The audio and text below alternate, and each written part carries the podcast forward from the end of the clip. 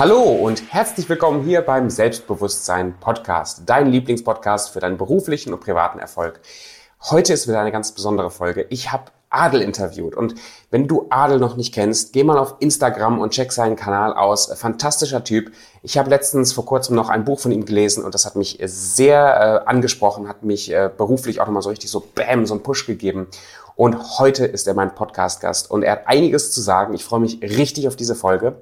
Und tu mir doch den Gefallen und wenn du diese Folge hörst, mach mal einen Screenshot davon, poste das auf Instagram und tag mich da. Ich freue mich, eine Rückmeldung zu bekommen, wer das alles hört und hinterlass mir eine gute Bewertung auf Apple Podcast. Das hilft dem Podcast nochmal ein bisschen Reichweite zu generieren und macht äh, einfach Spaß, das zu sehen. Und bis dahin, genieß die Folge. Adel stellt sich jetzt selber vor. Hab richtig Spaß dabei. Schreib dir was auf, was du lernst und genießt die Folge, ja.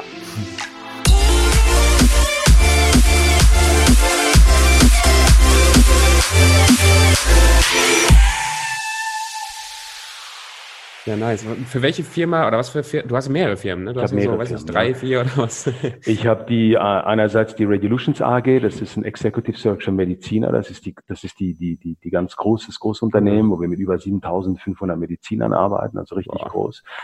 Dann habe ich die Negotiation Academy, die sich im Bereich der Verhandlungsführung spezialisiert hat, ja, und dann habe ich noch mit Real Estate zu tun, auch weil ich verschiedene Objekte kaufe und und äh, an den Mann bringe, genau. Also so erfolgreich äh, läuft bei dir. Ich bin zufrieden, du. Weißt du, es geht immer mehr. Also ich sage immer wieder, es ist ähm, selbst sieht man das nicht immer. Das ist auch so so eine Geschichte, oder du musst halt äh, manchmal so reflektieren und sagen, hey, ist eigentlich geil, oder? Aber ich bin halt so ein, ein, ein wie soll ich sagen, so ein Wettkampftier, ja. Und äh, dann dann hast du immer noch ein Projekt, noch eine Idee und und, und das es geht immer weiter, ja. Und das liebe ich. Ich bin? Workaholic, aber ich gebe es wenigstens zu. Wenigstens gebe ich es zu. Ja, und du bist nicht zufrieden, ne? Zufriedenheit ist eine Bremse, sage ich immer wieder. Ist einfach so. Du musst dankbar sein. Aber wenn du zufrieden bist, dann geht gar nichts mehr. Dann stehst du da und sagst, ähm, okay, das war's. Ja, sehr So. cool. Cool. ich habe dein Buch echt äh, sehr, sehr gerne gelesen. Hast du Cool, gut, das freut äh, mich. hättest du auch Selbstbewusstsein nennen können oder so. Das ist so, also ich habe das Gefühl, da, das, das ist alles Mindset. Also das ist alles, dieses Wahnsinn, ganze ja. Erfolgsmindset dahinter. Das ist, das ist so viel Kopfsache, ne? Das ist unglaublich. Ich, ich behaupte, das ist 90 Prozent. Du musst was können, klar, aber auch um in dieses Können reinzukommen, brauchst du schon ein Mindset. Du musst dich hinsetzen, lernen, aufs Maul kriegen, aufstehen, mit den richtigen Leuten zusammen sein. Ich glaube, ich glaube immer noch, dass das Umfeld halt eines der, der wichtigsten Entscheidungsfaktoren ist. Und viele Leute haben nicht das Selbstbewusstsein, wie du das Thema deines Podcasts, um, äh, um sich der, den Erwartungen des Umfeldes auch zu entziehen und ihren eigenen Weg zu gehen. War bei mir genauso. Ist schwieriger Weg. Und viele Leute haben dann Angst zu springen oder machen nicht das, was sie eigentlich wirklich lieben, weil sie dem Umfeld ja Genüge tun wollen. Weißt du, was ich meine?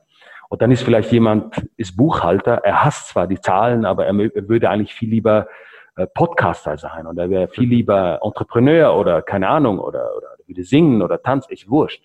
Und die Leute sind dann sehr, sehr unglücklich. Und das sind genau die, die am Morgen äh, auf Facebook dann schreiben, scheiße, es ist Montag, oder? Ja.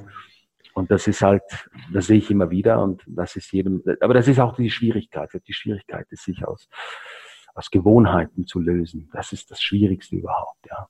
Bist du in einem Umfeld groß geworden, wo das gefördert war? Also wo, wo Adel schon Nein, Weg null. zum Erfolg war schon geebnet? Das war so, ich bin in einem sehr äh, intellektuellen Umfeld äh, Mhm. aufgewachsen. Mein Vater ist Professor. Ähm, äh, ich, ich, ich wollte Medizin studieren, weil, weil ich wollte ursprünglich Mathematik studieren, ja, aber Mhm. dann, ja, ja. Und dann, ich, hab, ich verstehe die Mathematik ganz gut. Habe mich dann aber für Medizin entschieden, habe mich aber eigentlich nie im klassischen Arztberuf gesehen, ganz ehrlich. Ich war zwar Radiologe, es hat mir wahnsinnig viel Spaß gemacht, aber dass ich dann den Sprung gemacht habe in den Entrepreneurship, da war, das war katastrophal für die Familie. Also nur meine Frau hat mich unterstützt, oder? Weil es ist ja so, du bist Arzt, du gehörst in die Klinik und ich habe eine brillante Karriere in der Medizin gemacht, kann man nichts sagen, oder? Und ich, ich habe halt immer mein Ding durchgezogen, weißt du, und im Endeffekt kommt es gut, weil letztendlich, wir wollen alle glücklich sein, gell? Das ist das Ziel des Lebens, glücklich zu sein. Und jeder muss entscheiden, was macht ihn, nicht was, was macht dich im Moment glücklich, sondern was macht dich langfristig glücklich. Und wenn du das mal verstanden hast, dann, dann ist, bist du eigentlich relativ entspannt. Aber es ist immer noch ein Thema. Es ist immer noch ein Thema. Ich meine, du arbeitest ja auch so zwei, drei Stunden am Tag. Genießt du jetzt auch, genießt du auch den, den Prozess oder genießt du das, was du dir davon versprichst, was vielleicht nächstes Jahr, in zehn Jahren oder so da rauskommt? Ganz ehrlich, ich genieße die Entwicklung. Ich bin so, ähm, ich, ich sage, mein, mein Lieblingsjob wäre es eigentlich, der ewige Start-Upper zu sein, weißt du? So aus einer unmöglichen Idee ein Konstrukt zu machen, das Ganze profitabel zu etablieren. Und dann würde ich es eigentlich am liebsten abgeben, weißt du? Dann ist es nicht mehr challenging. Aber das erzähle ich dir alles nachher im Podcast, ja? Ja, richtig stark. Ja, cool. Machst, also ich habe auch schon einen Rekord gedrückt, nur dass du Bescheid weißt, weil ah, cool. ist, ja, ist ja so auch schon spannend. Ah, dann, dann, dann reden wir. Das ist kein Thema. Logisch, cool. Ja, aber äh, stell dich doch mal vor, für jeden, der dich noch nicht kennt, so wer ist Adel in 60 Sekunden oder so? Adel ist ein Familienvater von drei Kindern, davon Zwillinge. Das ist das Wichtigste überhaupt für mich. Ich bin ursprünglich Mediziner, Facharzt für Radiologie habe dann aber die Medizin, so die klassische Patientenmedizin in den Nagel gegangen, habe ein paar Unternehmen gegründet und bin jetzt global unterwegs. Dann ist die Kampfsport meine große Leidenschaft. Ich war Weltmeister im Kickboxen. Also wenn man mal ein Leben anguckt, es hat eigentlich alles, nichts passt so richtig für das klassische bürgerliche Denken zusammen. Lass es mich so sagen. Und äh, also du warst, du, du, hast Medizin studiert, du bist Radiologe geworden und warst nebenbei Boxer oder kam das später? Nein, ich habe mit 16 angefangen äh, mit Kickboxen. Ich war ein schwer asthmakrankes Kind, muss man wissen. Bin ein paar Mal wirklich fast so über die Klinge gesprungen. Mhm. Und damals war die Medizin noch so, dass sie gesagt hat, hey, ähm, Sport solltest du eigentlich nicht machen, ja. Und ich habe mich irgendwie mit 16 nicht im Sanatorium gesehen und dann habe ich gefunden, machst du Sport? Und somit bin ich aufs Kickboxen gekommen, was meine große Leidenschaft war. Das war, das war eine große Mindset-Geschichte. Es hat mein Mindset gestärkt mein Selbstbewusstsein gestärkt. Es hat, es hat meine Kondition, meine Krankheit minimiert. Heute spüre ich praktisch nichts mehr davon, ja. Und das hat halt 25 Jahre gedauert, bis ich Weltmeister wurde. Und das war eine lange, aber sehr intensive Zeit. Cool. Boxweltmeister, Arzt, so, dann hast du noch so zwei, drei Sachen, zwei, drei Sachen am Start. Was ich ganz, ganz spannend fand, war, wie kommst du von einem Arztberuf dazu, dass du Verhandlungen für andere Unternehmen und für andere Unternehmer führst? Überhaupt diesen Beruf, für jemand anders Verhandlungen durchzuführen, finde ich schon spannend. Ja, das hat ähm, eine lange Herkunft. Ich habe seit Kindheitsbeinen an habe ich diese Faszination für die Verhandlung gehabt. Ich sage dir auch warum. Mein Ursprung kommt ja aus Ägypten. Also ich bin mhm. halb Schweizer, halb Ägypter und ich war häufig in Ägypten äh, in den Ferien, meine Familie besuchen. Und meine Tante, da war ich fünf, sechs Jahre alt, die hat mich immer auf den Markt mitgenommen. Die hat mir einen Satz gesagt und der ist mir immer geblieben. Adel, du kriegst nicht, was du verdienst, du kriegst, was du aushandelst. Und diese kleine 1,40 große Frau hat mich gelehrt, was es heißt, überall zu verhandeln. Also habe ich angefangen, Bücher darüber zu lesen, schon als Kind. Ich wusste noch nicht, dass es die Verhandlung per se ist, sondern es ging um, um bestimmte Mechanismen der menschlichen Psyche. Und dann habe ich angefangen, im Medizinstudium Kollegen zu beraten, in kleineren Verhandlungen, zum Beispiel Doktorarbeit, erster Job. Dann kamen die Kollegen der Kollegen, die Kollegen der Kollegen, es wurde immer größer. Und da war ich schon leitender Arzt in der Privatklinik und dann hat das Telefon geklingelt. Ich hatte keine Website oder so. Ich habe das mehr nebenbei gemacht. Und da war eine, eine sehr, sehr berühmte Politikerin dran, dessen Name ich jetzt nicht nennen möchte, respektive Stellvertretung und hat gesagt, sie hätten eine große politische Verhandlung in Deutschland und ähm, sie würden gerne meine, meine, meine Expertise nutzen. Und so bin ich da reingekommen. Und dann hat ein Journalist das Wort Ghost Negotiator aufgebracht. Das ist nicht meine Erfindung.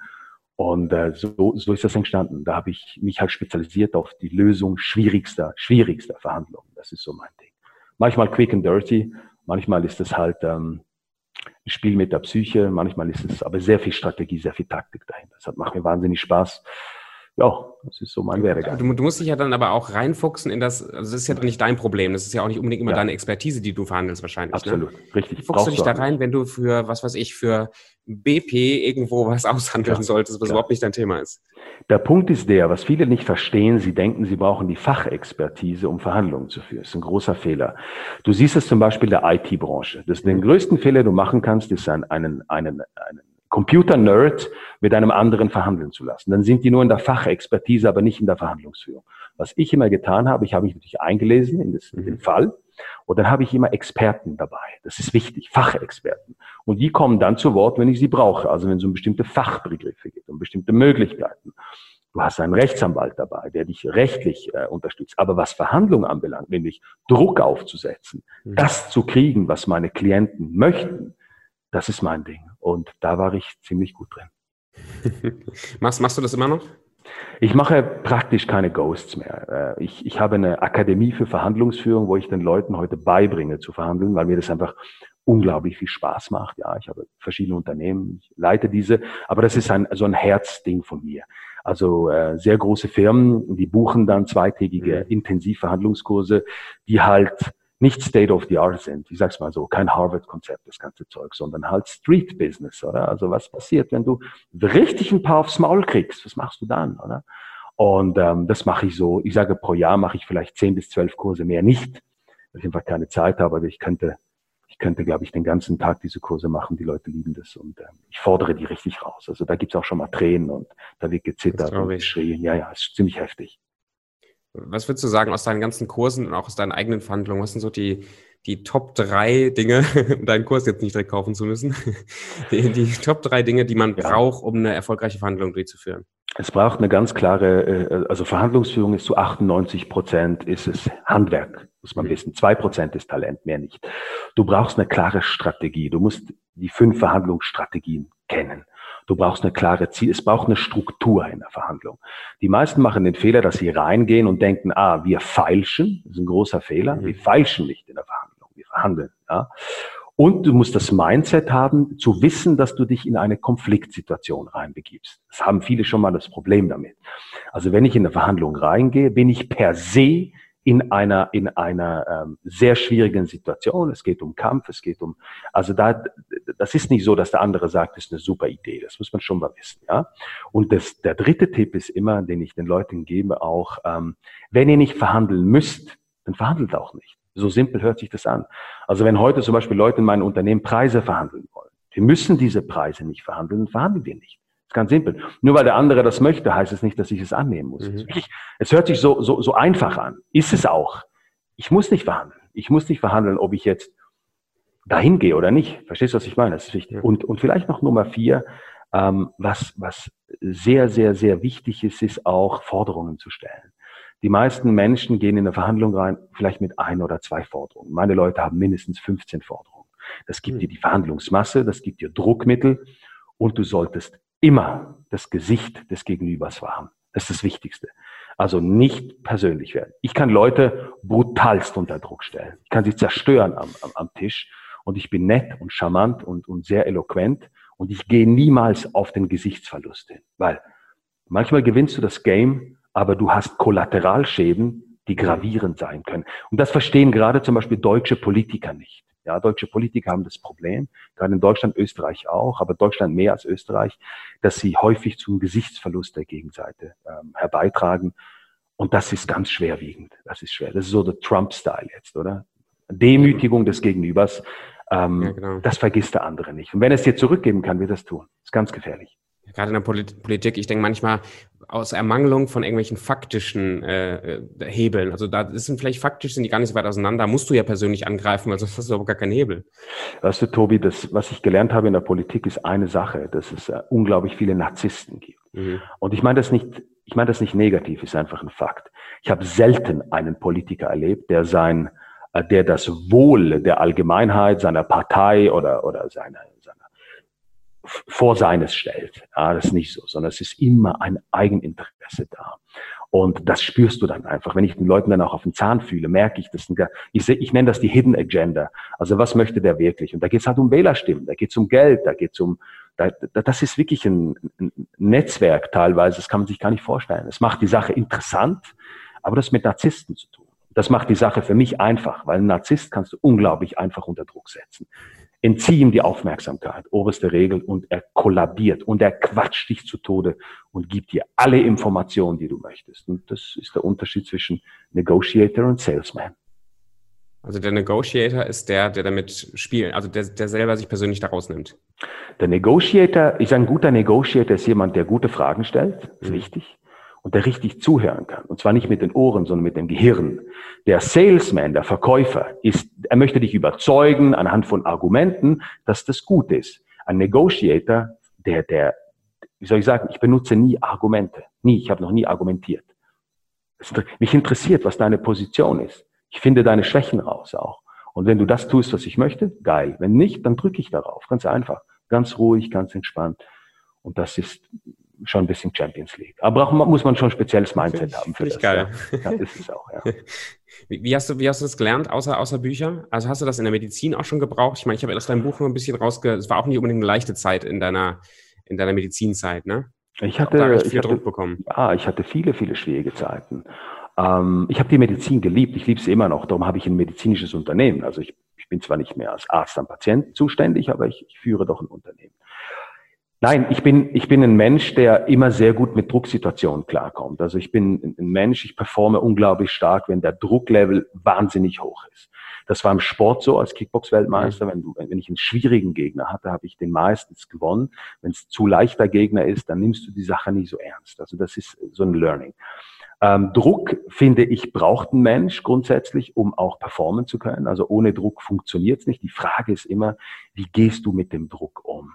Schaust du das als hinderlich an? Schaust du das als Challenge an? Und das kann man nicht so pauschalisieren, weil jeder seine Geschichte hat. Ja, manchmal bist du in einer Drucksituation, du hast ein Déjà-vu mit einer Situation, die du schon mal hattest und die, die stresst dich dann. Die Leute nennen das Stressen. Mhm. Ja, das kann man nicht immer vorausplanen. Aber grundsätzlich heißt es für mich, Druck braucht es, um performen zu können. Ich brauche, ich brauche Druck, wirklich. Und ich liebe den Druck. Aber es gibt den negativen Druck. Das ist ein Unterschied. Und der kommt seltenst von der Sachlage her, von Projekten, als von Menschen. Und etwas, was ich schon früh gelernt habe, sehr früh schon als Kind, ist es, dass das Umfeld einen entscheidenden Impact auf dich hat. Du hast scheiß Leute um dich rum, du wirst scheiße sein. Glaub mir das. Du hast Leute um dich rum, die, die, die da schon sind, wo du hin möchtest, die dich unterstützen, dich kritisch hinterfragen, kritisch eben, mhm. ja, nicht personifiziert, sondern kritisch, und du wirst wachsen. Und die Kunst dabei ist es, wie kannst du diese Leute A finden und wie kannst du dich von den anderen lösen? Und das ist nicht immer einfach. Gerade in der Familie ist nicht einfach. Ja, vor allem, wenn du die Leute liebst, ne? Also wenn das Leute sind, die eigentlich, die du hey, nicht gern hast. Tobi, ich, ich kriege so viele Anfragen auf Instagram von Leuten. Wenn ich mit Leuten rede, ich spreche wirklich gerne mit Leuten, wenn ich Zeit habe, sehe ich immer wieder, dass die meisten Misserfolge der Leute aufgrund des Umfeldes geschieht. Sie hören, Anführungsschlusszeichen, auf ihre Freunde und auf ihre Familie. Und dann geht gar nichts mehr. Das ist tragisch.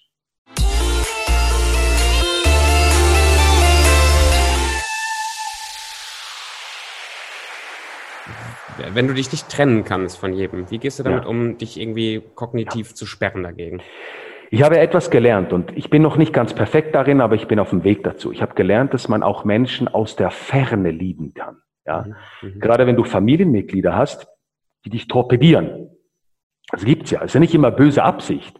Zum Beispiel Eltern, die dich schützen wollen, ja? die das Gute mit dir meinen dann habe ich gelernt, ähm, wenn du, wenn, wenn diese negative Impact riesig auf dich ist, dass du dich distanzieren solltest, weil ich kann Menschen auch aus der Distanz lieben. Ja, und das ist so ein Satz, den muss ich mir auch immer wieder sagen. Und ist, ich habe niemals gesagt, dass es einfach ist, super schwierig, ja, weil wir alles empathische Menschen sind natürlich, außer du bist ein Psychopath, aber wenn du empathisch bist, dann hast du Beziehungen. Aber man muss immer daran denken, ich kann Menschen auch aus der Ferne lieben. Das hat mir schon sehr oft den Arsch gerettet. Also du musst nicht einfach jeden rauskicken aus deinem Leben und zu nein, sagen, hier, nein, tschüss, du bist für mich nein, gestorben und ich will nichts mehr mit dir, weil du äh, torpedierst meinen Erfolg. Überhaupt nicht. Also es gibt schon die, die Leute, zum Beispiel im Freundeskreis sieht man das, mhm. oder? Der, der verändert sich ja auch mit der Zeit. Also wenn du erfolgreicher wirst, dann hast du auch, du ziehst andere Leute an. Ja? Nicht immer positiv, aber du ziehst andere Leute. Viele Leute haben auch ein Problem damit, dass du wächst. Du kennst es wahrscheinlich. Du machst jetzt diesen Podcast, du hast ein Unternehmen gegründet, du beratest Leute. Wie viele Menschen haben dir gesagt, Tobi, das funktioniert nie? Podcast gibt doch schon Millionen auf der Welt. Siehst du, was ich meine? Von diesen Leuten solltest du dich wirklich distanzieren, weil es beeinflusst dich. Und es kostet dich Unmengen an Energie. Und dann ist es eine Sache des Älterwerdens, ist auch so ein Ding. Ich konvertiere heute keine Menschen mehr. Ja, ich muss niemanden überzeugen davon, warum das, was ich tue, richtig oder falsch ist. Ich muss es nicht. Früher habe ich noch diskutiert. Vor zehn Jahren wollte ich mein Feuer auf die Leute überspringen lassen, denen das erklären. Dann habe ich gemerkt, es gibt Leute, die interessiert es gar nicht, was, was meine Meinung ist. Die haben eine vorgefertigte Meinung. Und sie suchen eigentlich, sie perpetuieren diese. Sie suchen Gründe, das zu, zu untermalen. Und heute sage ich mir, hey, ob du das gut findest oder nicht, ist ja nicht wurscht. Ja, ich respektiere dich, bitte respektiere mich. Wenn das klappt, super. Wenn nicht, dann trennen wir uns. Das ist relativ simpel. Und du scheinst ja irgendwie einen Anklang zu finden. Auch, ich meine, du hast wie viele hunderttausend Leute auf, auf Instagram, die, die dich irgendwie äh, mögen und feiern, obwohl das jetzt nicht unbedingt deine, sag mal, deine Zielgruppe ist, mit denen du unbedingt Business machst, ja? Also du scheinst ja irgendwie, die Botschaft scheint ja irgendwie Anklang zu finden. Auch. Das ist ganz lustig. Ich habe erst vor knapp zwei, eineinhalb Jahren, fast zwei Jahren mit Instagram angefangen überhaupt.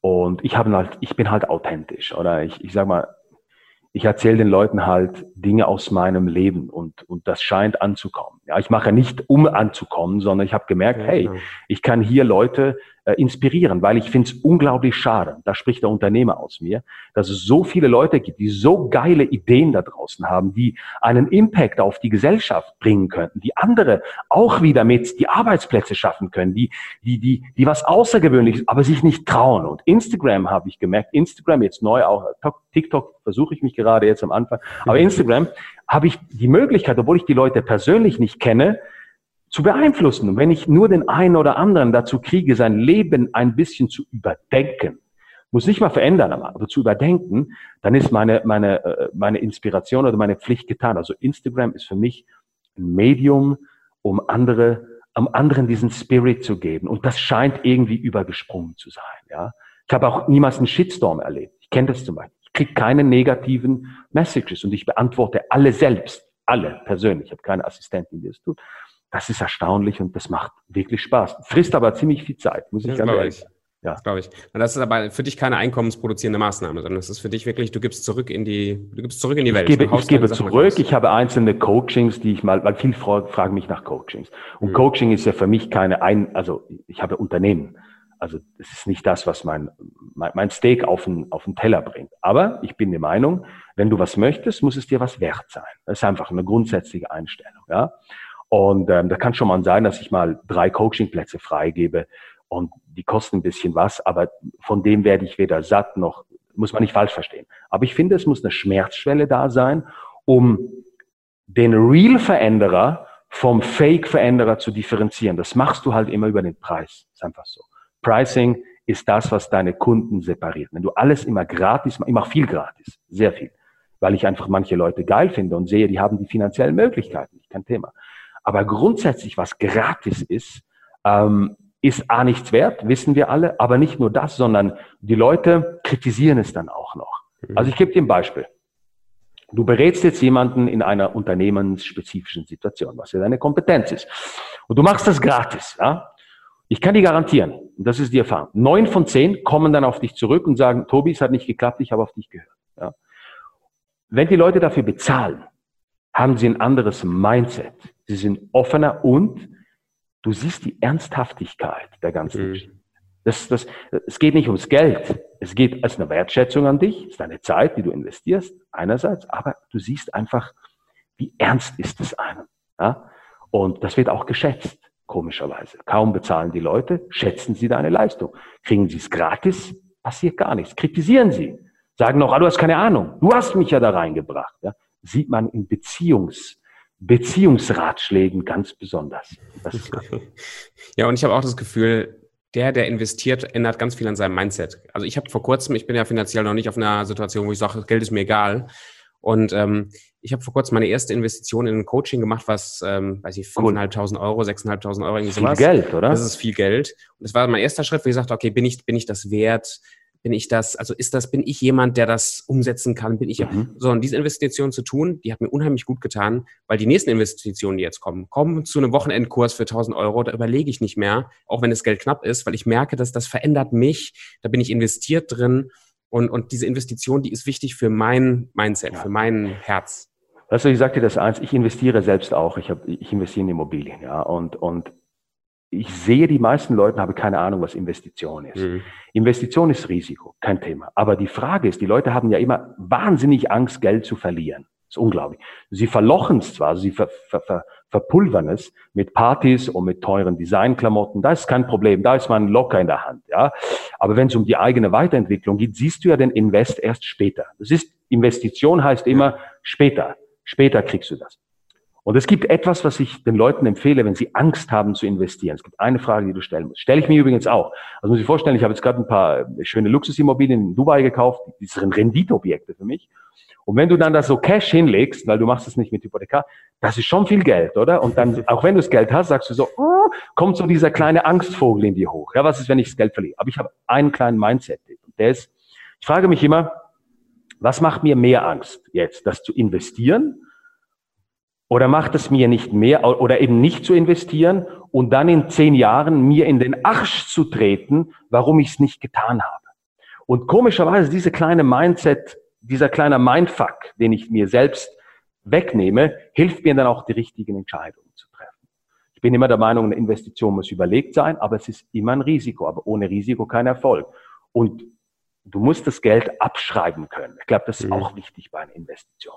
Also wenn ich heute Millionen in, in, in, in Immobilien investiere, dann habe ich dieses Geld abgeschrieben. Weg ja? ist es. Weg ist es. Ich muss dann nicht morgen kommen und sagen, oh, ich ist jetzt Corona, ich brauche jetzt ein paar Millionen. Es geht, funktioniert nicht. Und wenn du das hast, du sagst, ich investiere es und ich nehme es weg von meinem Fokus, das Geld, das, die Eurozahl, dann ist es okay. Wenn du das nicht kannst, dann musst du nicht investieren. Dann ist alles, und das ist beides ist okay. Aber ich finde, was du getan hast, geil und es hat dich weitergebracht, hundertprozentig. Ja, und es macht auch die zukünftigen Investitionen leichter, aber ich glaube, die Schmerzgrenze geht auch immer höher. Ne? Also auch je mehr du, ja. je mehr du verdienst, Geld, also Geld ist für mich, ich weiß nicht, vielleicht kannst du auch noch einen Satz dazu sagen, was Geld für dich ist. Geld hat für mich ganz ad hoc, also ich habe angefangen, Business zu machen und will natürlich auch viel Geld machen. Ich habe meine finanziellen Ziele, ich habe meine Zeit, ich, wann ich Millionär sein möchte und so weiter. Mhm. Aber dieser Fokus, dass Geld nicht mehr das ist, was ich eigentlich haben will, sondern das, was das Geld bringt oder das, was ich mit dem Geld machen kann Richtig. oder dass ich die Person bin, die mit diesem Geld umgeht der wird mir immer wichtiger. Und das Geld, ob das Geld jetzt da liegt oder nicht, ist eigentlich erstmal egal. Das, das finde ich ganz fantastisch, dass Geld eben auf einmal nicht mehr dieser materielle Fokus ist, sondern eine Energie, ein Mittel zum Zweck oder wie auch immer. Also das, das fließt ja. so durch einen durch. Ich bin so froh, dass du das sagst, Tobi, weil zum Beispiel ich bin ein Typ, ich bin überhaupt nicht monetär gesteuert. Mhm. Ja? War ich nie, werde ich nie sein. Ich verdiene viel Geld, aber es ist nicht der Wert. Was ist Geld für mich persönlich? Das habe ich schon als kleines Kind verstanden. Es ist nichts anderes als Freiheit. Mhm. Es gibt im Leben zwei, zwei Aspekte. Es gibt die Freiheit und die Sicherheit. Ja? Und beides geht nicht in Einklang. Du möchtest frei sein, dann hast du weniger Sicherheit. Du möchtest sehr sicher sein, wobei auch das in Frage zu stellen ist, man sieht das jetzt in Corona, dann ist automatisch die Freiheit kleiner. Aber Geld ist ein Wunder. Erstens mal müssen wir es haben. Wir, wir, wir werden an Zahlen gemessen. Wir kommen mit einer Zahl auf die Welt. Wir sterben mit einer Zahl. Ist wichtig. Und es für mich persönlich Geld ist die Freiheit, das zu tun, was ich möchte. Zum Beispiel jetzt diesen Podcast. Ja? Du hast mich angefragt, ich finde es spannend. Kein Mensch dieser Welt kann mir sagen, tut es nicht. Ich habe keinen Chef, oder? Was das Risiko mit sich bringt, wenn ich heute erkranke, wäre es ein Problem. Aber Freiheit, Geld ist für mich Freiheit. Und ich bin Familienvater und für mich ist es die Möglichkeit, meinen Kindern äh, und den Kindern, meinen Kindern, einen guten Start ins Leben zu geben. Das ist auch für mich persönlich jetzt als Familienpapa äh, zentral. Also jede Investition, die ich tätige heute, im Übrigen, Tatsache, ist nicht für mich gedacht, sondern meinen Nachkommen. Ich möchte, dass meine Kinder einen guten Start haben. Haben sie unterdessen, aber trotzdem. Und Geld ist Freiheit. Das ist so. Und jeder, der was anderes sagt, der lügt einfach oder er hat, er wird, hat nie Geld gehabt. Wie gehst du auch mit dem Geld um? Ist auch so eine Sache, oder? Ich kenne Leute, die verdienen 10 Millionen Euro im Monat und geben 11 aus. Das sind die Idioten. Also es ist nicht die Sache, sag sowas wie, wie viel du verdienst, sondern wie viel am Ende des Monats übrig bleibt davon. Das ist ja die Frage. Oder wie viel langfristig, also mit, ich gebe dir noch ein Beispiel, was, was mich ja immer wieder aufregt. Ich hatte letztes, letzte Woche ein Streitgespräch mit einem Lehrer, ja, also einem Schullehrer. Ich habe gesagt, wir lernen keine Finanz, hm. äh, wie sagen wir, Education auf Englisch, ja. ähm, Finanzbildung oder so, ja. Finanzbildung. Ja. Wir lernen in der Schule keine Finanzbildung. Das heißt für mich, was sind Steuern? So, was sind so Basics? Hey, das Geld, das ich kriege oder das mir der Arbeitgeber gibt, ist nicht das Geld, das ich auf dem Konto habe. Das schon mal zu verstehen. Dann gibt es etwas, heißt Krankenkassen. Dann heißt etwas Vorsorge. Dann, da gibt es tausend Faktoren. Dann, wie investiere ich Geld? Wo macht Geld Sinn? Wir lernen das nicht in der Schule. Und das ist für mich ein ganz großes Problem. Wir lernen oh, vielleicht, wie eine Pflanze aufgebaut ist. Das mag auch interessant sein, ja. Aber außer du wirst jetzt Pflanzenbiologe, wirst du wahrscheinlich davon nicht profitieren. Ja. Ja. Wir müssen lernen, unseren Kindern, das mache ich jetzt schon, finanzielle Intelligenz mitzugeben. Meine Tochter zum Beispiel, die ist neun Jahre alt, geht in Dubai in die Schule. Ähm, obwohl ich hier jedes Spielzeug der Welt kaufen könnte, muss sie den Wert kennenlernen. Ja, ist wichtig. Und ich habe jetzt, jetzt, jetzt Geburtstag gehabt und jetzt habe ich ihr 1000 Euro genommen, habe gesagt, wir werden das in Aktien investieren für dich. Okay? Du kriegst von mir jedes Jahr, jedes Jahr, bis zu deinem 20. Lebensjahr, kriegst du 1000 Euro von. Wir setzen uns hin, wir schauen uns die Aktienkurse an und du sagst mir, lass uns drüber diskutieren, wo wir investieren können. Und das ist übrigens wirklich geil, weil, weil man staunt ja, wie Kinder denken, oder? Mit welcher Leichtigkeit und welche, aber sie kriegen dieses Verständnis. Ich habe Geld, aber ich hau's nicht raus, sofort raus für eine teure Uhr, sondern ich mache was damit, ja, das mir später was bringt. Und so erziehe ich zum Beispiel sollten wir aber in der Schule schon lernen. Das ist wichtig. Ja, hätte, noch hätte was, mir auch gut getan. Äh, vielleicht noch was. Entrepreneurship ist ja. bei uns in Deutschland, Österreich und der Schweiz unbekannt. Ja. Also du gehst in die Schule und man lernt dir eine Sache. Du musst einen Beruf lernen, du musst studieren, eine Lehre machen und dann arbeitest du bis 65, zumindest in der Schweiz, und dann bist du pensioniert und dann kannst du nach Mallorca gehen. Das ist, was die Leute mitkriegen. Dass es aber andere Möglichkeiten gibt, Geld zu verdienen und dass die auch okay sind, versteht niemand. Zum Beispiel kannst du Bücher schreiben, du kannst Online-Kurse vertreiben, du kannst, du kannst Beratungen machen, du kannst, es gibt so viele Möglichkeiten, die wir nicht lernen. Wir lernen sie einfach nicht. Ich habe es auch nicht gelernt, sondern wir, ne, wir lernen nur dieses Klassische. In anderen Ländern gehört es zur, zur, zur Kultur dazu. Wenn ich in Dubai bin, zum Beispiel, und ich sehe die acht- und neun- und zehnjährigen Inder, die da leben, die haben schon verstanden, was Handel ist. Ja? Ich gebe dir was und ich versuche einen Mehrwert zu kriegen. Das nur schon zu verstehen, ist absolut okay.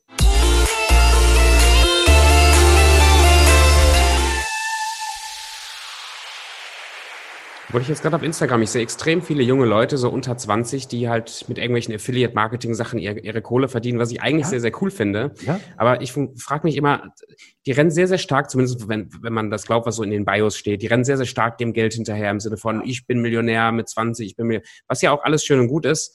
Ich frage mich jetzt gerade auch von deiner Position. Ich meine, du hast ein paar Euro äh, zurückgelegt mhm. und äh, hast, hast Erfolg zu verzeichnen. Was motiviert dich, oder, oder jetzt rückblickend auch, jetzt bevor du finanziell irgendwie mhm. was, was vorzuzeigen hattest, was ist der motivierende Faktor, ähm, damit Geld nicht das ist, wo die Leute hinterherrennen, hinterher hecheln und irgendwie, wo bleibt da die Befriedigung? Also ab welchem Punkt ist Geld nicht mehr der treibende Faktor?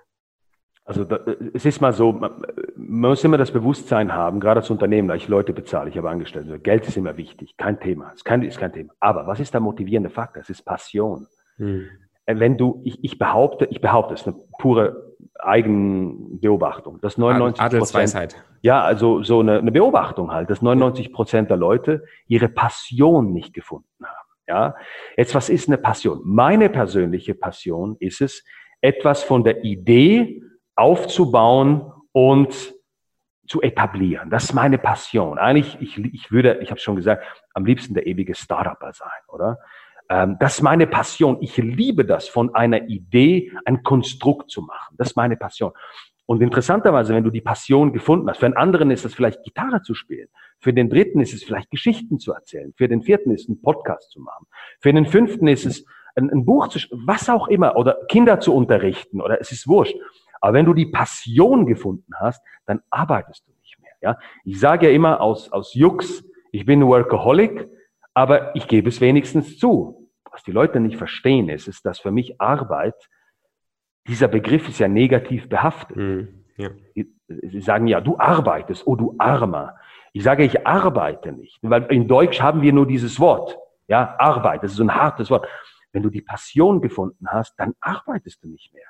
Und die Leute sind so darauf betucht, dass die Gesellschaft sie cool findet, mhm. ja, also Außenwirkung, dass sie ihre wahre Passion unterdrücken. Also die jungen Leute, gut, das ist Jugendlichkeit, die möchten ja, die jungen Typen, dass die Frauen sagen, boah, der ist geil, der ist erfolgreich, der hat ein geiles Auto, der hat eine coole Uhr. Das ist, wenn du jung bist, denkst du. So haben wir alle auch irgendwo durchgehabt, sagen wir ehrlich, oder? Aber die Passion solltest du fördern. Passion. Mit meiner Tochter, die, die zu den Besten in ihrer Schule gehört, sage ich immer, weißt du, sie ist sehr ehrgeizig. Mhm. Dann sagt sie manchmal, oh, ich habe nur die zweitbeste Note geschrieben. Ich sage immer den gleichen Satz. Sag meine Tochter mir, zieh dir das mal rein. Und ich sage, hey Kleines, alles okay. Hey, Hauptsache du hast Spaß. Such dir was, was dir richtig Spaß macht. Ja? Sie hat jetzt zum Beispiel, sieht meine Tochter liebt es zu kochen. Die, so hast du noch nie gesehen.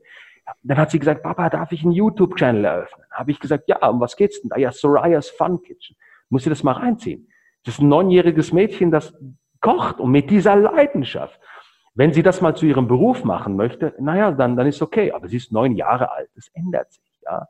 Und wir sollten einfach auf unsere Passion hören. Nicht, was die Gesellschaft von uns erwartet, sondern was liebe ich wirklich, hey. Und wenn du das gefunden hast, Das ist der Purpose of Life. Das ist der Purpose of Life. Diese Phase machst du jetzt auch durch. Ja, das ist genau die Phase. Und jetzt kommt der Punkt. Ich schwör's dir, Tobi, und du wirst in fünf Jahren an mich denken. Ich hoffe es. In fünf Jahren, wenn du deinen Erfolgspegel ein bisschen angehoben hast, das liebst, und es wird ein Typ kommen, der sagt dir, Tobi, ich leg dir fünf Millionen Euro auf den Tisch und du müsstest aber wieder als Angestellter in deinen alten Job reingehen. Ich schwör's dir. Außer du hättest Schulden und du müsstest überleben. Das ist eine andere Geschichte. Du würdest das Angebot ablehnen. Und dann hast du die Passion gefunden. Sehr Wenn geil. du so, so drauf bist, dass du sagst, nee. Komme, was wolle. Hey, auch wenn du weniger als diese fünf Millionen hast, du würdest sagen, na, ich zieh mal, dann wirst du glücklich im Leben. Das ist, finde ich, so geil. Wie, wie, findest, wie findest du das? Oder wie hast du das gefunden? Wie hast du es gefunden, irgendwann dazustehen, zu sagen, ich weiß, was meine Passion ist, ich brenne dafür und es ist egal, was kommt, ich, ich, ich liebe das einfach? Hm, Selbstreflexion, sehr viel mhm. Selbstreflexion. Ja, also ähm, ich habe die mehr Radiologie ist auch eine Passion von mir. Ich habe, ich war ein guter Radiologe, zumindest haben wir es gesagt, weil ich diese Passion in der Diagnostik hatte. Aber es war nicht meine Passion, in einer Klinik zu sein, weil die Strukturen der Klinik zu hierarchisch sind und ich funktioniere nicht mit Hierarchie. Ich bin nicht führbar in diesem Bereich. Ja. Aber meine Passion, ich, ich, ich, ich habe das schon als Kind bemerkt, aber es ist ein Prozess. Man muss es auch sehen. Du kannst nicht sagen, kannst nicht da sein und sagen, äh, die Zuhörerin ist, was meine Passion? Nein, du musst reflektieren. Bei mir sind das so kleine Ereignisse, die ich als, als besonders freudig empfand. Ja? Zum Beispiel war das in der Mathematik Lösen eines Problems. Mhm. Das hat mir eine unglaubliche Befriedigung gegeben in der Radiologie richtige Diagnose geben. Und dieses Gefühl wusste ich, wow, das ist geil, oder? Hankerum fand ich es immer interessant, das war ja auch in der Radiologie so, eigentlich ist es eine Verbindung, das merke ich erst jetzt. Du hast ein Problem, du hast einen Patienten mit einer Krankheit, keiner weiß, was es ist, und es ist deine Aufgabe, dieses zusammenzusetzen und eine Diagnose zu geben, wie im Unternehmertum. Und dann operiert der Chirurge, das hat mich gar nicht mehr so interessiert. Also immer so von diesem unendlichen Variablen zu einer x gleich Gleichung zu kommen, das hat mich fasziniert, das ist meine Passion. Bis heute. Was überhaupt nicht meine Passion ist, auch wichtig zu wissen, ist zum Beispiel Administration. Ich hasse Administration. Und Gott sei Dank habe ich heute die Möglichkeiten, Leuten einzustellen, die das tausend Milliarden Mal besser können als ich und die Passion haben.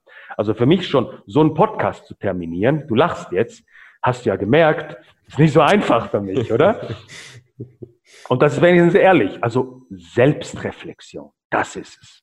Ich glaube, wenn du das drauf hast, dich selbst zu reflektieren, mhm.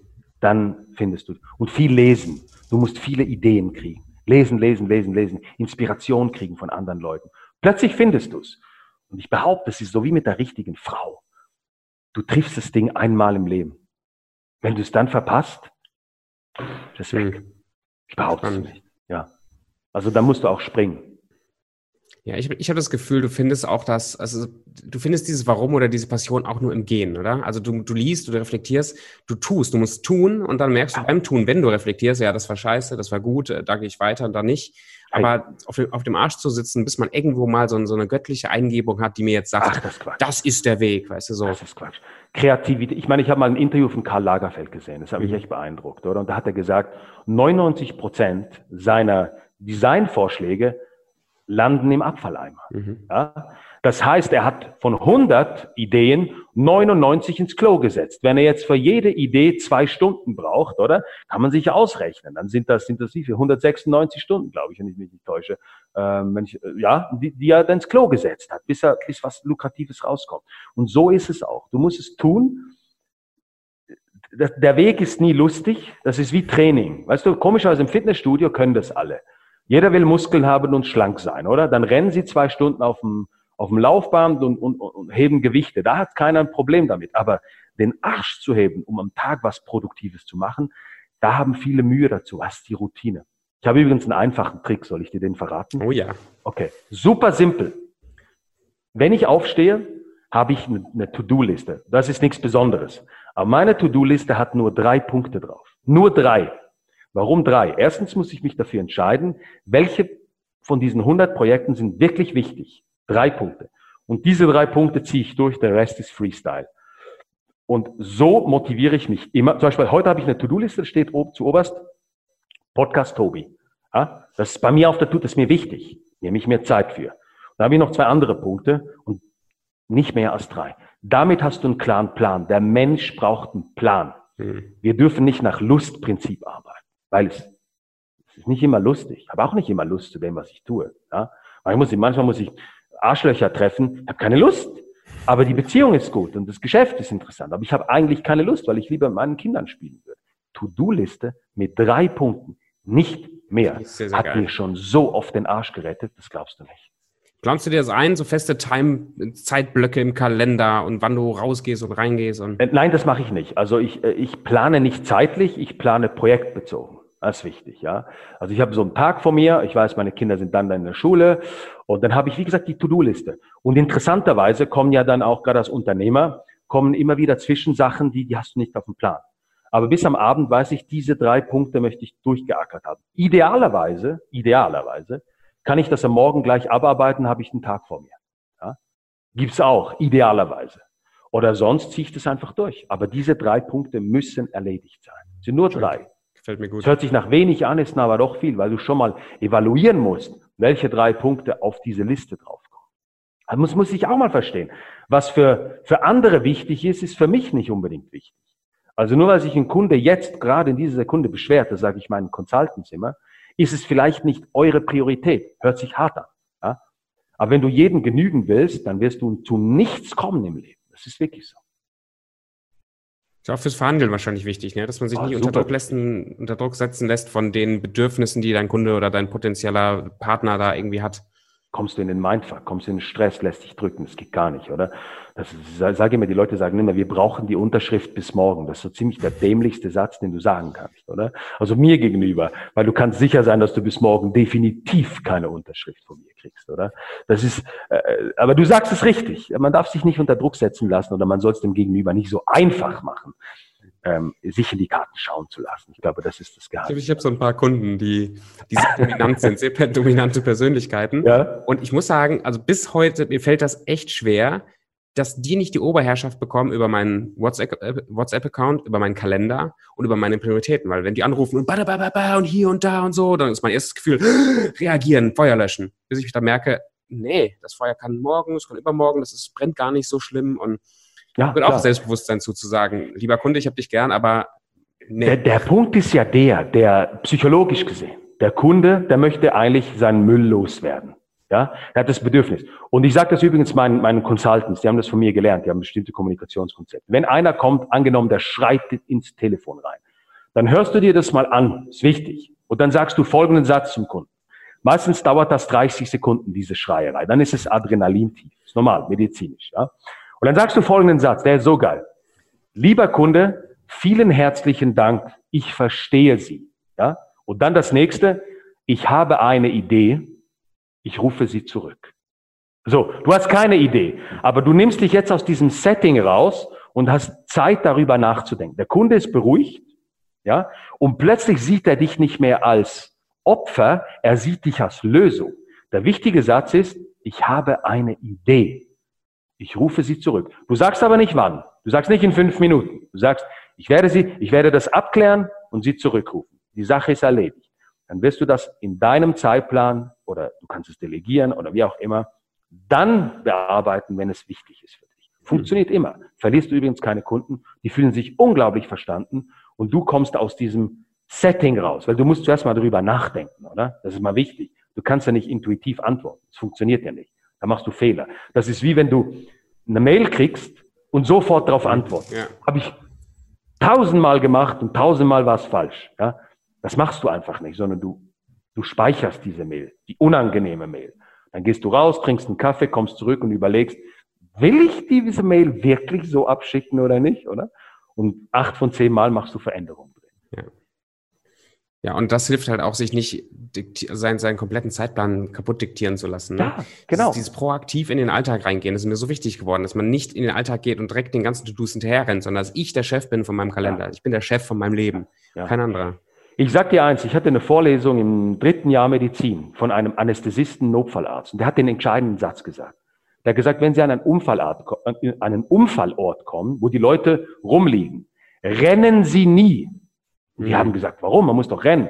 Hat gesagt, laufen Sie zum Verletzten hin und unterwegs denken Sie nach. Ja? Und da hat er recht gehabt. Also schon in Verhandlungsführungen auch. Ja? Du musst nicht explosionsartig jetzt, schalt den Kopf ein. Damit du das kannst, brauchst du Ruhe. Ist einfach so.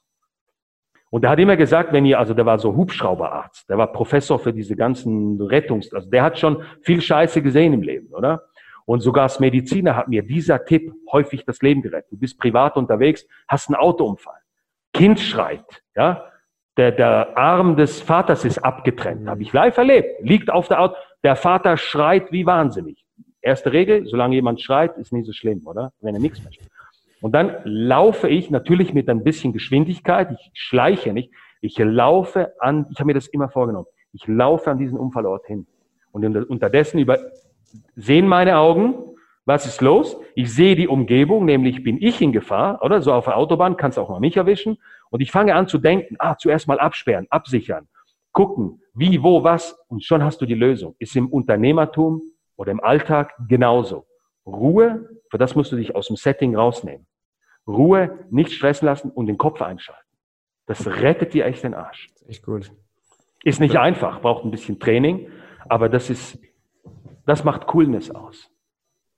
Ich, ich bin auch gelernter Krankenpfleger. Ich war auch im medizinischen cool. Bereich unterwegs. Du kennst Da war das, das auch so auf der, auf der Normalstation. Also nicht auf der Intensivstation, die sind ja alle sehr routiniert, aber auf der Normalstation, Klar. wenn da Notfall war, 80, 90 Prozent der Schwester und auch der Ärzte, die diese Notfallsituation nicht mehr gewöhnt waren, die geraten in so eine Panik, dass die ganze, es wird eine Unordnung im Zimmer, es wird eine, eine ganz große Unklarheit, wer macht was und wie und wo. Und ich habe das immer genossen, weil ein Notfall ist ja eigentlich einfach. Ne? Notfall ist immer A, B, C, ist immer, du hast immer einen Ablauf. Klar. Und wenn man da Ruhe bewahrt, das, das macht richtig, das macht richtig Spaß, auch da mit das umzugehen. Der Punkt ist, wenn du Panik kriegst, medizinisch gesehen, dann, dann wirst du das logisch-rationale Denken abschalten. Du wirst mhm. reflektiv. Du siehst es zum Beispiel bei Vorträgen. Also Leute haben eine PowerPoint, Klassiker.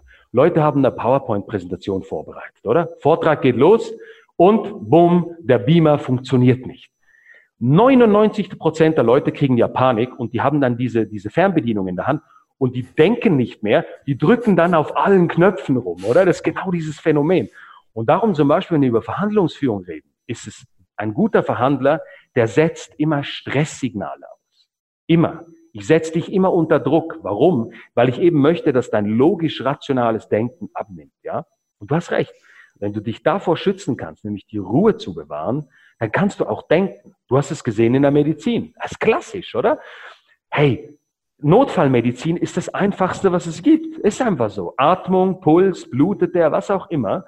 Und dann hast du dein Schema, ja. Aber die Leute, die wissen dann nicht mehr, wo die Spritzen sind, obwohl sie jeden Tag die gleiche ja, genau. Spritze verwenden, genau. oder?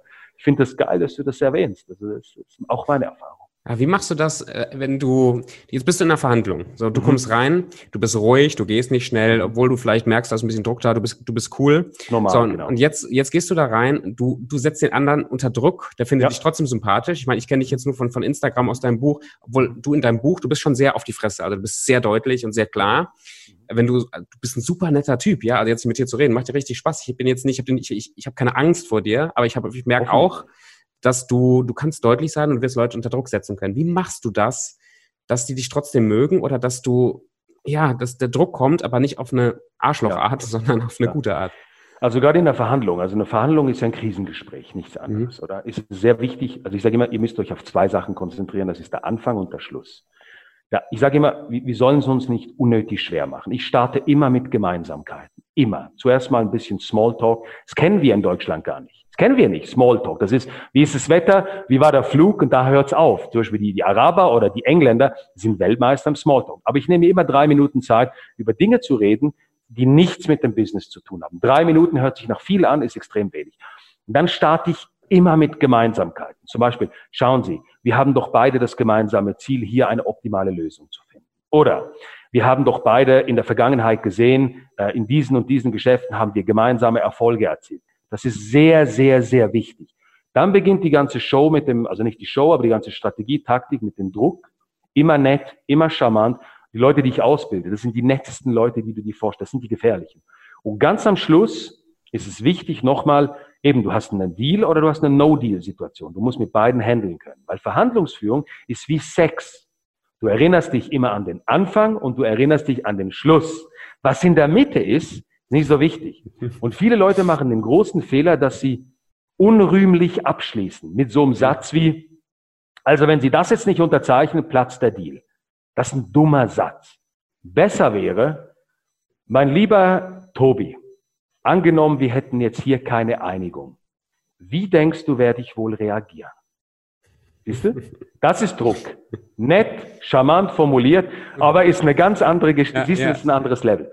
Und darum sage ich immer, das ist wichtig, den Einstieg, egal was du machst im Business, der muss, das muss geplant sein.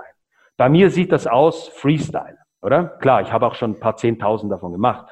Aber grundsätzlich meinen Klienten sage ich immer, plant den, wie stellt ihr euch vor? Wer übernimmt das Wort? Zuerst mal, über was für Themen reden wir? Ich trainiere das mit meinen Leuten. Ja? Über was? Was sind die gemeinsamen Punkte? Ja? Und der, das Ende muss auch geplant sein. Es kommt zu einem Deal, da machen wir das. Und es kommt zu einem Nicht-Deal, weil das plant niemand. Was tun wir dann? Das muss geplant sein. Dann ist alles in Ordnung. Also du kannst dich knallhart in der Mitte boxen. Knallhart. Wenn das Ende eloquent ist, dann sagen die Leute vielleicht über dich, Tobi, boah, das ist ein harter Hund, ey, scheiße ist der hart. Aber der ist irgendwie cool. Das ist ein fairer Mensch, ja. Und darum geht es. Darum sage ich, das muss man planen. So einfach. Es ist wirklich nicht keine, keine, ist keine Rocket Science, ist Psychologie, aber angewandte Psychologie, die halt im Business, im Leben immer funktioniert. Wie wenn du eine Frau datest. Genau. Mann oder eine Frau datest, spielt keine Rolle. Da schaust du auch, dass das erste Date am Anfang irgendwie angenehm ist. Du gehst in ein Restaurant, ist ja genau die gleiche Geschichte. Du gehst in ein schönes Restaurant, du ziehst dich hoffentlich gut an, du bringst vielleicht eine kleine Blume mit oder sowas. Sowas macht man heute schon gar nicht mehr, aber so eine kleine. Und den Schluss musst du ja auch planen, nämlich, ah, sie, sie, sie, sie gibt mir eine Abweisung oder sie kommt mit mir nach Hause.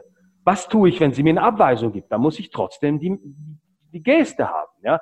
Und was tue ich, wenn sie tatsächlich in Erwägung zieht, mit mir nach Hause zu gehen? Das ist nämlich auch peinlich, wenn du denn keinen Plan hast oder so. Oh, und jetzt? Doof. Kann auch in die Hose gehen. Das ist Verhandlungsführung. Sehr cool. Das gestern oder vorgestern irgendwann hat es einen Post, den habe ich meinem Vater gezeigt. Ich mache mich gerade selbstständig mit meinem Vater zusammen. Wir gründen ein neues cool. Unternehmen. Saugeil. Und äh, ich habe ihm gesagt, ja, ich habe hier mit dem, mit dem Adel habe ich ein Interview, äh, cooler ja. Typ, dann habe ich dir ein paar Videos gezeigt. Da war eins dabei, wo du auch über Verhandlungen sprichst oder über, über Kunden oder über, ich weiß nicht mehr genau, welche Personengruppe, wo du auch sagst, ich könnte die, ich bin Boxweltmeister gewesen, ich könnte die alle kaputt hauen. Ja. Ja. Aber also, dass du die Leute nicht so ernst nimmst, weil du weißt, du hast mehr zu geben. Richtig. Das war für mich so ein Beispiel Selbstbewusstsein. Also gerade das zu denken, ich gehe in ja. Verhandlungen, ich weiß, ich habe es eigentlich, ich habe so drauf, die können mir nichts anhaben, aber du, du gehst anders damit um. Da, diese Art, wie, wie entwickelst du das? Also der Punkt ist, du darfst natürlich nicht die Arroganz entwickeln, oder? Sonst genau. jeder hat das schon mal erlebt und du kriegst aufs Mal. Aber ich manchmal denke ich, wenn Leute mir Angst machen wollen, es gibt ja die Leute, die sich dann aufbäumen und drohen und so weiter, dann denke ich genau diesen einen Satz, wie ich es auch im Instagram gesagt habe, ich sage, hey, wenn du Pisser, und genau so denke ich das, wüsstest, was ich mit dir anstellen könnte, boah, heftig, oder? Jetzt die Frage ist, erstens mal musst du dir über deine Fähigkeiten bewusst sein. Das heißt, du musst Selbstbewusstsein haben, zu verstehen, was kann ich gut. Nicht Wunschdenken. Weißt du, die meisten Leute haben, sagen mir, ich kann gut reden. Aber wenn du die Freunde fragst, die Umgebung sagen die, der kann gut denken, oder? So. Und wenn du, du musst zuerst wissen, was kann ich wirklich? Und wenn du das weißt, was du kannst, und das müssen nicht, das müssen keine Geniestreiche sein, oder? Aber wenn du, zum Beispiel du, du kannst dich sehr gut mit Menschen unterhalten. Ich finde, du hast eine unglaublich coole Art, einen Rapport herzustellen. Das ist eine hm. Stärke von dir. Danke. Ich habe wirklich schon ein paar hundert Podcasts gemacht, aber das kannst du. Wenn du das weißt, dann könnte ich jetzt bekanntlich das größte Arschloch sein, was die Leute über mich sagen würden. Du hättest keine Angst, mit mir einen Podcast zu führen. Richtig? Ja. Richtig, oder? Warum? Weil du das Selbstbewusstsein hast, zu sagen, ich manage den. Ja? Aber für das musst du was können. Jetzt kommen wir eine Stufe weiter. Mindset ist geil, aber du musst auch was können. Also du musst auch die Fachexpertise haben. Das unterschätzen all diese Coaches da draußen auf Instagram. Du musst die Fachexpertise haben, was gut zu können. Ja? Das ist so. Und wenn du das nicht hast, dann wird Selbstbewusstsein, dann ist es Arroganz. Dann hast du das Gefühl, ich bin gut, aber eigentlich ist außer warmer Luft ein Furz, ist nichts da, oder? Und das ist bei mir zum Beispiel so. Ich weiß, ich kann, ich weiß es. Ich sagen nicht nur die Medien, ich kann verhandeln, ich habe Dinge verhandelt, die sind unmöglich. Also ich habe schon Rotlicht verhandelt. Ich habe mit Oligarchen, ich habe wirklich verrückte Dinge gemacht, wo du sagst, es ist ein Film, oder? Verhandeln kann ich. Also gib mir eine Verhandlung, ich rock das Ding. Ich kann mich körperlich wehren. Das ist kein Problem. Knall, wenn mache ich natürlich nicht, aber das gibt mir ein Selbstbewusstsein. Mhm. Wenn ich in der Stadt bin, in eine Bar gehe, weiß ich, ich könnte wahrscheinlich den meisten Leuten richtig aufs Maul kicken, wenn es sein müsste. Muss nicht sein, aber das, das strahlst du ja dann lustigerweise auch aus und die Leute merken das und somit, ich ziehe zum Beispiel keinen Ärger an. In der Verhandlung genauso. Die Leute machen ein, zwei Aufbäumungsversuche und dann geben sie Quack, das ist das ein anderes. Mhm. Du hast dieses Selbstbewusstsein, wie du es auch nennst, strahlst du auch aus. Aber es darf kein falsches Selbstbewusstsein sein. Das ist wichtig. Sonst kriegst du aufs Maul.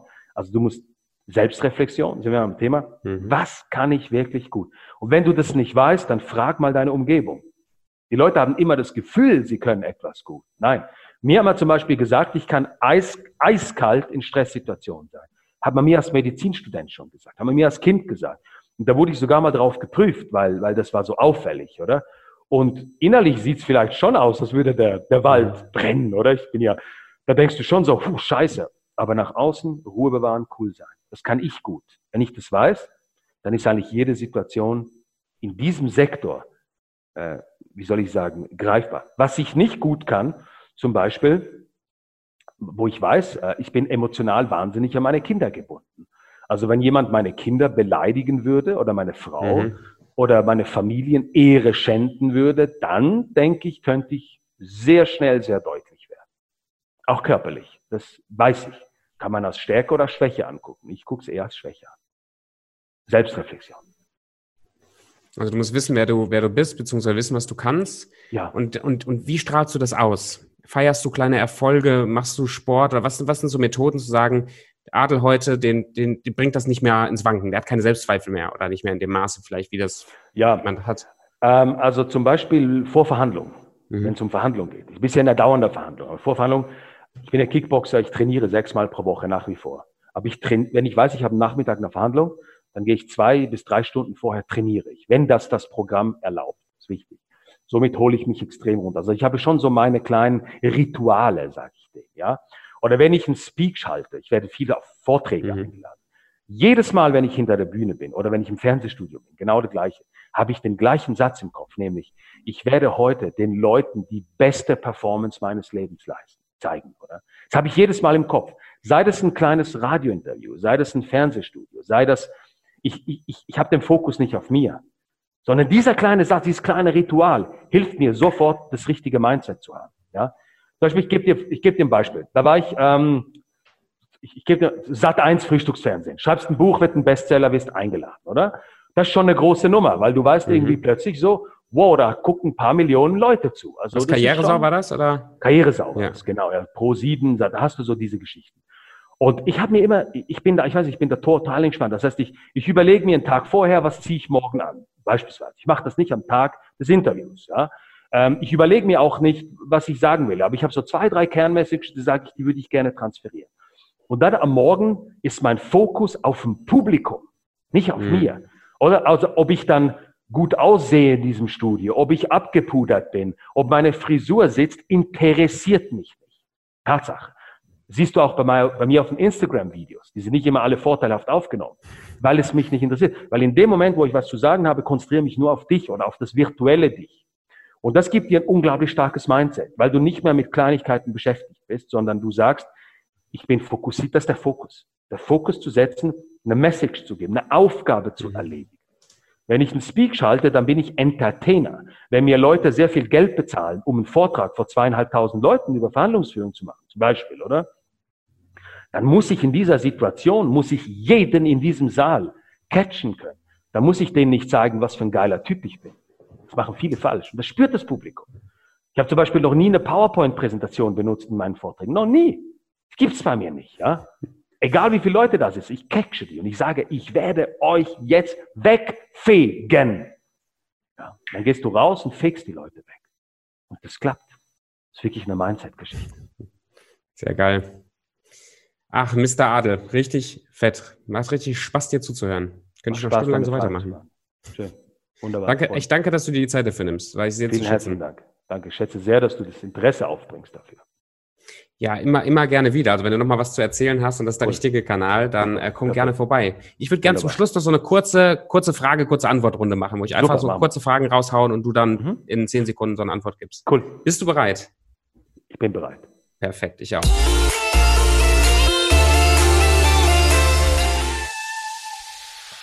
Wie alt wärst du gerne, wenn du dir frei aussuchen könntest, wie alt du bist? Ich wäre gerne 28 mit dem Wissen von heute. Hm. Wann hast du das letzte Mal geschaukelt? Mit meinen Kindern vorgestern. das ist gut. Was ist dein Lieblingsfilm? Goodfellas. Ich liebe Mafia-Filme. Goodfellas oder auch die ganzen anderen Mafia-Filme? Hier ich, mag, ich, ich liebe Casino, Casino, ah. Goodfellas und Carlitos Way. Das sind so meine drei Filme. Ja, Wahnsinn. Sehr gut. Und The Bronx Was? Tale. Bronx Wen? Tale. Bronx Tale. A Bronx Tale. Das ist, glaube ich, die, die, der König aller Mafia-Filme. Magst du die wegen Verhandlungen, wegen, das ist ein Angebot, was sie nicht ablehnen können, so? Also es hat, äh, die, die schwarze Seite hat äh, schon eine Anziehung, auf jeden Fall, mhm. hat eine Anziehung, ja. Und ähm, sind gute Geschäftsmänner, muss man einfach wissen. Geil. Was ist dein Lieblingsbuch? Das Parfum, Süßkind. Oh. Ja. Habe ich auch noch nicht gehört als Antwort. Doch, Spannend. das Parfum finde ich super. Ich bin absolut ein Geruchsmensch. Dieser Mensch hat es geschafft, in Worten Gerüche zu transferieren. Habe ich in, ich lese pro Jahr etwa 60 bis 70 Bücher. Ich habe nie wieder ein Buch gelesen, das mich so gecatcht hat wie das Parfum. Adel, was heißt Erfolg für dich? Glücklich sein. Mhm. Nichts anderes. Wenn ich glücklich bin, bin ich erfolgreich. Das ist was für mich persönlich die Subsumierung des Erfolges ist. Wie, wie machst du das messbar für dich? Gefühl. Es gibt einen finanziellen Erfolg, es gibt einen privaten, es gibt einen, ich bin gesund, einen sportlichen, familiären Erfolg. Es sind verschiedene Erfolge. Ja. Am Ende des Tages muss ich aber das Gefühl haben, glücklich zu sein. Wenn ich das bin, dann war es ein erfolgreicher Tag. Schön. Was bedeutet Geld für dich? Freiheit. Was lernst du im Moment, Adel? Wow, ich lerne momentan wahnsinnig viel von meinen Kindern. Ich finde Kinder unglaublich faszinierend, weil sie so mit einer Leichtfüßigkeit ins Leben reingehen, Dinge tun, ohne sich das vorher zu durchdenken und meistens kommen sie gut. Ich lerne momentan immer mehr, wie ein Kind zu, die Welt zu sehen. Was, was hat das für eine Auswirkung bei dir, also so Interessens, interessenshalber? Legerer zu werden. Mhm. Ähm, in bestimmten Dingen, wo ich mich vielleicht vor zwei, drei Jahren noch drüber aufgeregt hätte, das einfach auch wie ein Kind zu sehen. Es ist eine momentane Situation. Morgen sieht die, in einer Sekunde sieht die Welt anders aus. Macht mich wieder in bestimmten Situationen menschlicher. Gefällt mir gut. Das wird mein, mein, mein bester Freund, der hat vor zwei Tagen hat er sein viertes Kind gekriegt.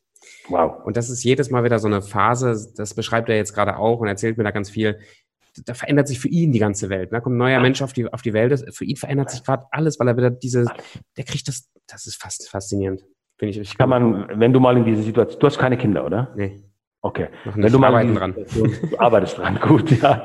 Aber wenn du diese Situation kommst, wirst du sehen, dass sich dann, dann, es ist wirklich so. Das wusste ich auch nicht. Kann man nicht wissen, wenn es, bevor es soweit ist, dass sich dein Fokus und deine, deine Werte, ist auch wichtig, über Nacht völlig verändern. Deine Verantwortungsbewusstsein ist auch wichtig, oder?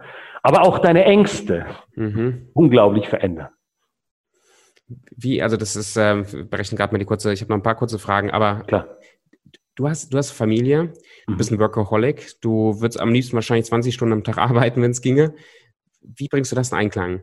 Dass du deiner Familie wirklich ein guter ja. Vater, ein guter Mann bist ja. und trotzdem deine, deine Firmen rockst, weil dir das Bock macht? Also das ist bei mir, Essen habe ich eine Frau, die voll hinter mir steht. Ich mhm. glaube, das ist, das hört sich so einfach an, ist es nicht.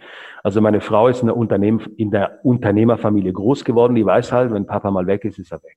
Aber wenn ich da bin, bin ich zu 1000 Prozent da. Also ich habe, ich habe, ich verbringe mehr Zeit mit meinen Kindern als Familienväter, die übrigens arbeiten in einer Firma. Das muss man wissen.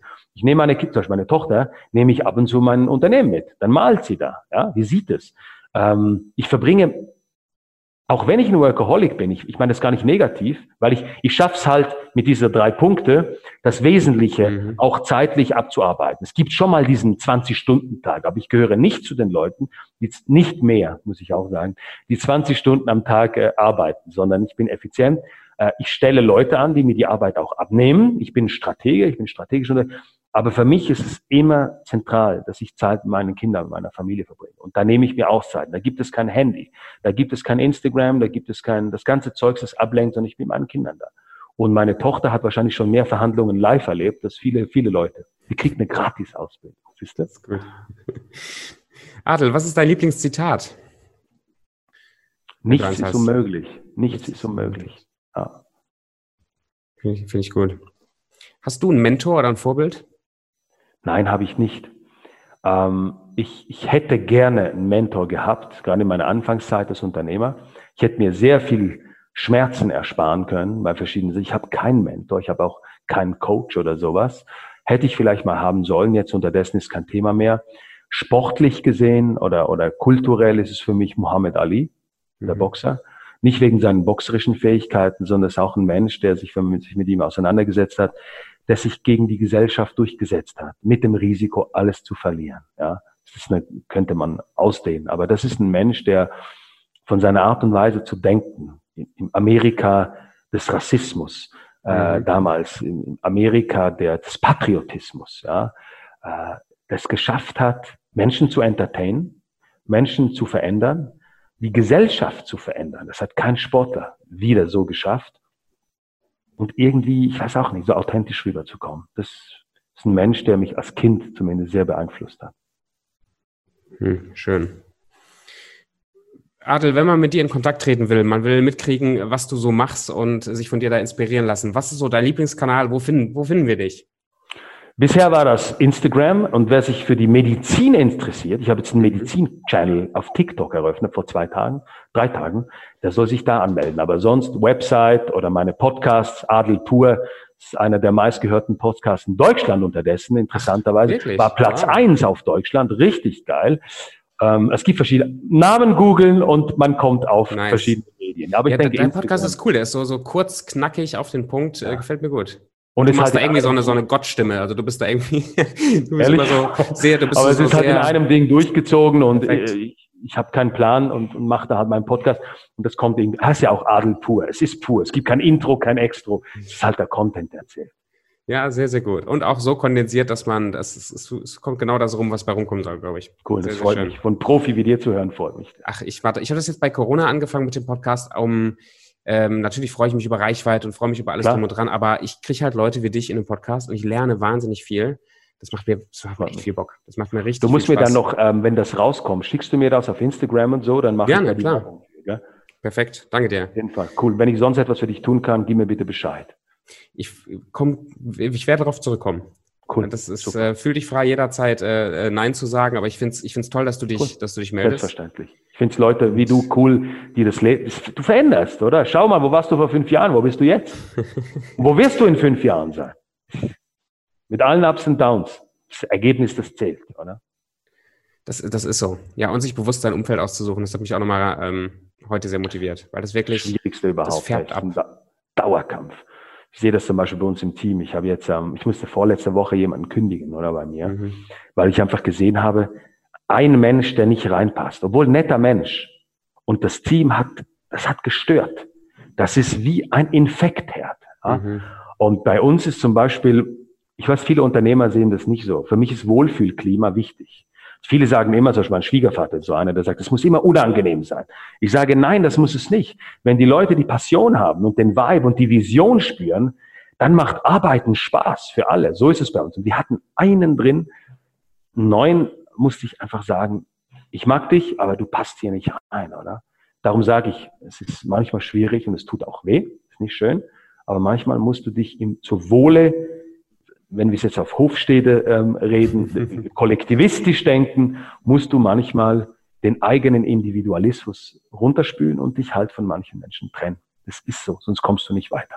Sehr, sehr cool. Cool. Ganz hey, liebe Grüße an deine. Family. Dankeschön. Ganz ein schönes Wochenende. Äh, Wochenstart wünsche ich dir. So. Und du gibst mir Bescheid, wenn, wenn das rauskommt. Ja? Super. Bis dann. So, das war eine richtig schöne Folge. Schreib mir auf Instagram, was du dir mitgenommen hast. Mach einen Screenshot, post ihn in deiner Story und tag mich. Das würde mich sehr freuen. Check den Kanal von Adel aus und hinterlass mir eine gute Bewertung auf Apple Podcast, wenn dir der Podcast gefallen hat.